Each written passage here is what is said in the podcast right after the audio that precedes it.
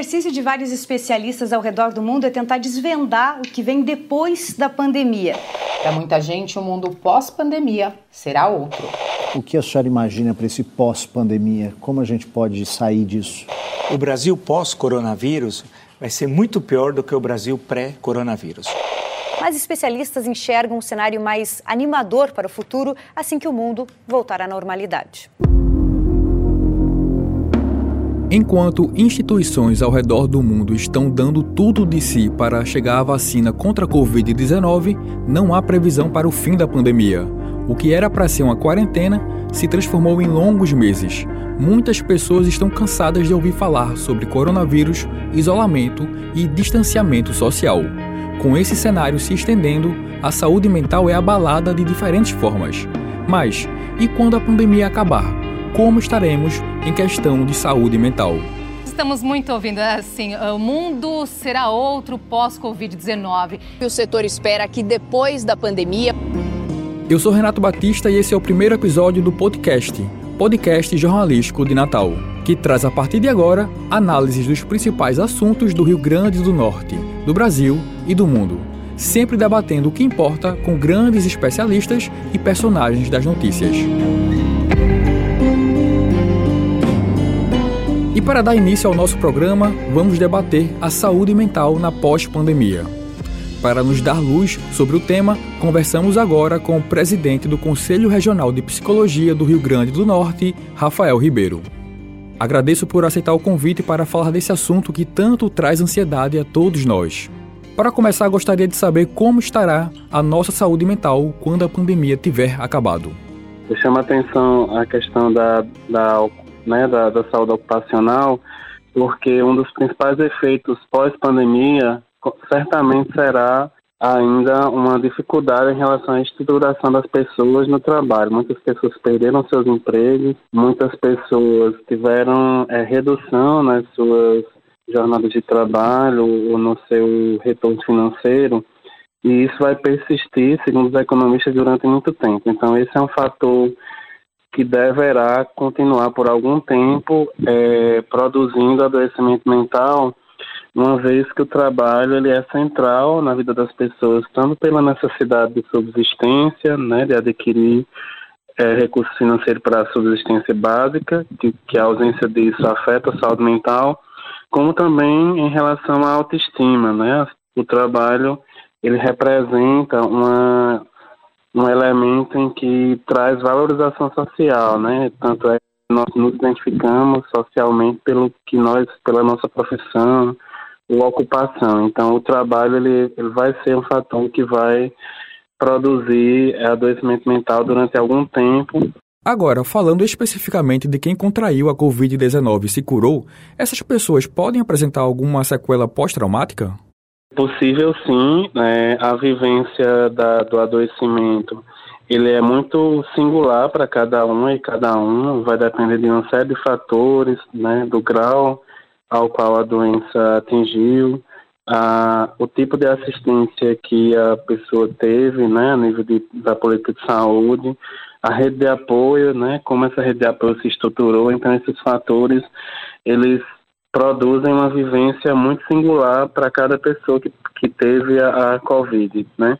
Então, ela, a, os pacientes podem sim desenvolver algum tipo de estresse pós-traumático, por exemplo, é, é, reação adversa, né? E, e, ansiosa em relação a situações que remetam é, a doenças, a algum tipo de infecção, é, um medo excessivo em relação a algumas situações e também é possível que essas pessoas desenvolvam aspectos é, positivos no sentido da capacidade de resiliência, né? A, a, a partir de como o processo, é possível que essa experiência ela produza um, um aprendizado, uma capacidade de resiliência que ajude a pessoa a lidar com outras dificuldades similares é, futuramente. Rafael, você pode compartilhar conosco o que os últimos estudos dizem sobre como fica nossa saúde mental após um longo período em isolamento social? E também a sua opinião em relação a um possível retorno de atividades relacionando com questões psicológicas? Os estudiosos e alguns analistas que têm olhado mais de perto algumas realidades é, a, nível, a nível internacional de países que já estão num nível mais avançado de retorno às atividades, tem apresentado que após o isolamento social, o retorno ao trabalho, o retorno à rotina, tende a ser um processo adoecedor, muitas vezes mais adoecedor do que o próprio isolamento, por uma questão de fatores, né? A, a mudança da rotina foi muito abrupta, né? No, é, quando nós precisamos ir para o, o isolamento, isso gera uma ansiedade e um estresse porque é, as pessoas ainda estão receosas de voltar, né? As pessoas ainda estão com dificuldades. É, há uma necessidade de reorganização da vida, né? Porque a vivência do isolamento, a vivência da pandemia, ela, ela modificou a forma como nós lidamos com as pessoas, com as dificuldades. Então, as pessoas é, sairão do isolamento de forma diferente, né? Com, com a vivência que produz é, diferenças em relação ao modo como as relações sociais vão se, vão se estabelecer. Então, é, há uma, uma preocupação é, mesmo da, da vivência de questões de saúde mental com o retorno das atividades, por essa necessidade de reorganização, porque algumas, é, algumas questões não, não voltarão ao mesmo tempo que as outras, né? Há um processo de degradação. Então, isso tudo gera uma necessidade de organização, de readaptação, e é uma readaptação que ela não depende só de nós, né? Ela depende de uma série de fatores, depende de legislações, que os, os governos estaduais, municipais vão, vão estabelecer, depende da, de outros elementos do contexto social e familiar. E quais são as melhores formas de cuidar da nossa saúde mental durante a quarentena e após ela? É, o cuidado com o sono é fundamental. O sono ele é restaurador e estruturante. A vivência ruim do, do processo de sono ele traz um adoecimento mental muito mais eminente. É, uma outra questão importante é a gente buscar usar os meios que nós tivermos para nos mantermos em relação com outras pessoas. Então, é, ligar para outras pessoas, né, de alguma forma manter contato com as pessoas é fundamental. É, e o cuidado especial com crianças e com as pessoas idosas, né? Que são pessoas que vivem um, um processo de desenvolvimento diferente. E à medida em que a, a, a rotina vai voltando aos poucos, é, é, fundamental que a gente continue criando pontos de, de, de, de apoio, né? Fortaleça a nossa rede de apoio, é, criar estratégias de lazer, de, de, de, de, prática de esporte quando for possível, é, o, o, exercício da criatividade, né, da, da, da, nossa capacidade inventiva é fundamental. Então, buscar o tempo livre para redescobrir, né, ou retomar, ou mesmo descobrir é, o exercício da criatividade, né? Então, tem, as pessoas têm descoberto habilidades que antes elas não sabiam, ou mesmo têm retomado, né? É, a prática da arte, né, do artesanato, enfim. Então, é, são fatores que nos ajudam a lidar com a pandemia e o pós-pandemia de uma forma mais saudável e menos adoecedora. E, por fim, é, num, em um estado é, onde há um agravamento mais concreto da saúde mental, é fundamental buscar o acompanhamento psicológico e, se necessário, psiquiátrico.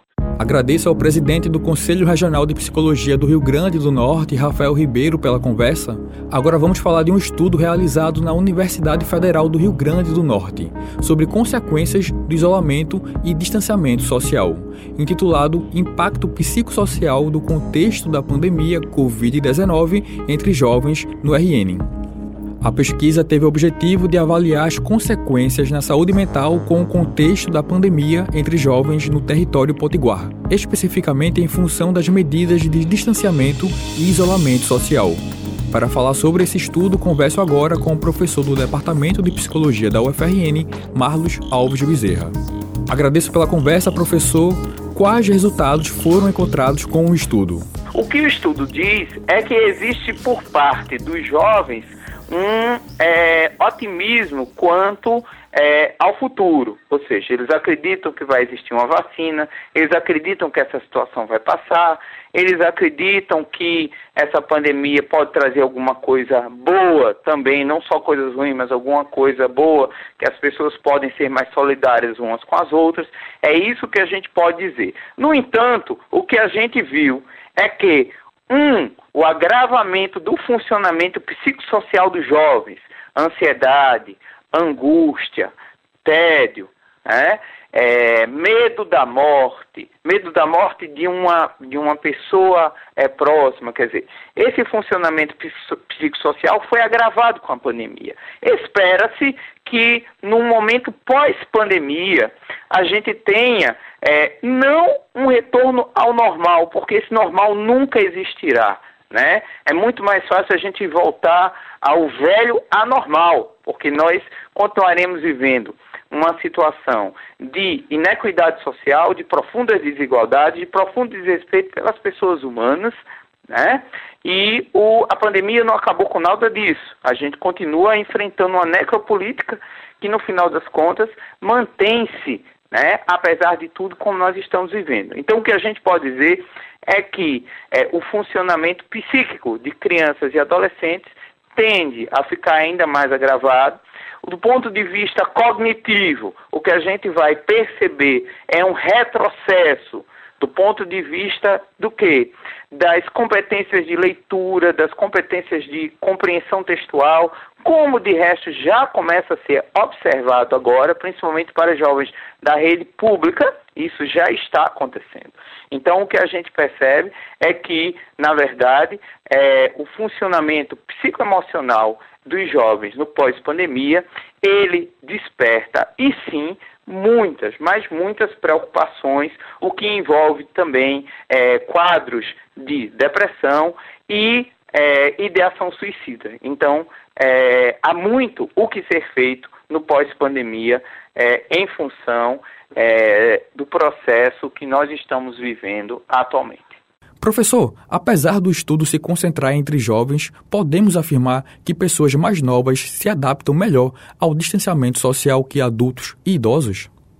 A gente não pode dizer isso taxativamente porque nós não temos dados de comparação. A gente só pode dizer que na faixa etária dos 15 aos 25 anos, nós fazemos duas subclassificações, uma que vai de 15 a 18 e outra que vai de é, 18 a 24, e o que a gente vê é que os jovens de 15 a 18, eles acabam fazendo o isolamento por mais tempo do que os jovens que têm mais idade do que isso. Muito possivelmente porque os jovens que têm mais idade do que isso, que é esse segundo grupo, acabam também, de alguma forma, buscando algumas estratégias de, de remuneração, de empregabilidade, resumindo, de trabalho. Professor, peço licença para dar um exemplo sobre o que o senhor acabou de comentar. Falo agora com Gabriel Mendonça, que é operador de telemarketing em uma empresa que atua na cidade de Natal. Desde junho, o jovem trabalha de dentro de sua casa e ele vai nos falar agora sobre as mudanças que teve na sua vida social com a chegada da pandemia. É, bem, uma das primeiras mudanças foi o fato de que eu deixei de ver o pessoal do, do trabalho, né? A, deixei de ter aquela aquela interação social, né? Que realmente faz fazia ainda faz diferença, né? No trabalho, você conviver com as pessoas ali. É, digamos que esse foi um ponto negativo, porque, como eu disse, né? O trabalho é, às vezes com todo aquele estresse, tudo aquilo, você vê os amigos já é uma coisa que alivia, né? Mas de, por outro lado, coisas boas vieram, né? Também menos estresse em relação a, a trânsito, digamos. A, a, você não fica preocupado também a questão de segurança, né? Você está em casa, tá mais, tem mais comodidade quanto a isso. E você chegou a se adaptar bem com essa nova jornada? É, eu tive que me adaptar, né? é, levando em consideração esse, esses pontos aí positivos e negativos, né? Tive que me adaptar sim. Gabriel, falando do futuro, você acha que está preparado para um possível retorno da antiga rotina? É, vai ser outra, vai, vai ser outro baque, né, digamos, porque, como eu disse, estou mais cômodo aqui em casa, mais tranquilo em relação aos estresses. É, vai ser um processo novo, vai ter toda aquela preocupação também né, em relação a como está o, o, a saúde em geral em relação à pandemia né, do, no, no país, no estado. Vai ser complicado. Agradeço a Gabriel Mendonça pelo papo com o podcast. Agora volto a falar com o pesquisador do Departamento de Psicologia da UFRN, Marlos Alves Bezerra. Professor, ouvindo esse relato de Gabriel, podemos afirmar que há influência de questões sociais, econômicas e culturais da maneira como cada pessoa conviveu com a pandemia? Mais do que isso, não é só que há é, influência, porque dizer que há influência é, não faz justiça ao nosso estudo. É dizer que essa dimensão aparece como sendo a mais influente, ou seja, a mais importante para determinar, em verdade, o modo como os jovens estão lidando com o processo da pandemia. Então, os jovens que têm os pais e que tinham na época, porque eram os primeiros 60 dias, os pais com fragilidade nas questões de trabalho, né? É, principalmente os trabalhos que envolvem o mercado informal, que estavam com os pais sem é, renda dentro de casa, isso trazia uma grande angústia, uma grande inquietação e uma grande é, é, é preocupação associada a essa situação, por exemplo. Então, as questões sociais elas acabam sendo extremamente importantes e acabam tendo uma determinação mais intensa no que diz respeito ao modo como os jovens elaboram estratégias de resiliência. Então, a gente chama isso de três níveis de estratégia na discussão de resiliência, segundo Michael Unger, que é o maior especialista no mundo desse assunto. Quer dizer, existe a dimensão da personalidade, existe a dimensão das relações com os pares, com a família e dos contextos é, sociais, socioculturais. Esses contextos acabam no nosso estudo sendo a dimensão mais importante. Agradeço ao professor do Departamento de Psicologia da UFRN, Marlos Alves de Bezerra. Vamos observar os próximos passos da corrida para a cura da Covid-19 sem deixar de cuidar da nossa saúde mental. É importante estabelecer uma rotina saudável que acomode trabalho, lazer, descanso, atividades físicas e também respeitar os nossos limites e tempo emocionais. Vou ficando por aqui e agradeço todos e todas que acompanharam essa primeira edição do podcast, podcast jornalístico de Natal. Esse episódio teve áudios da TV Cultura e da TV Câmara de São Paulo. Esse programa foi gravado para o Departamento de Comunicação Social da UFRN, como um produto de trabalho de conclusão de curso para graduação em Comunicação Social com habilitação em jornalismo. A produção ficou com Lucas Emanuel Gomes de Melo. Apresentação Renato Batista. Edição de áudio Eduardo Pandolfi, com orientação do professor Dr. Adriano Gomes. Universidade Federal do Rio Grande do Norte, dezembro de 2020.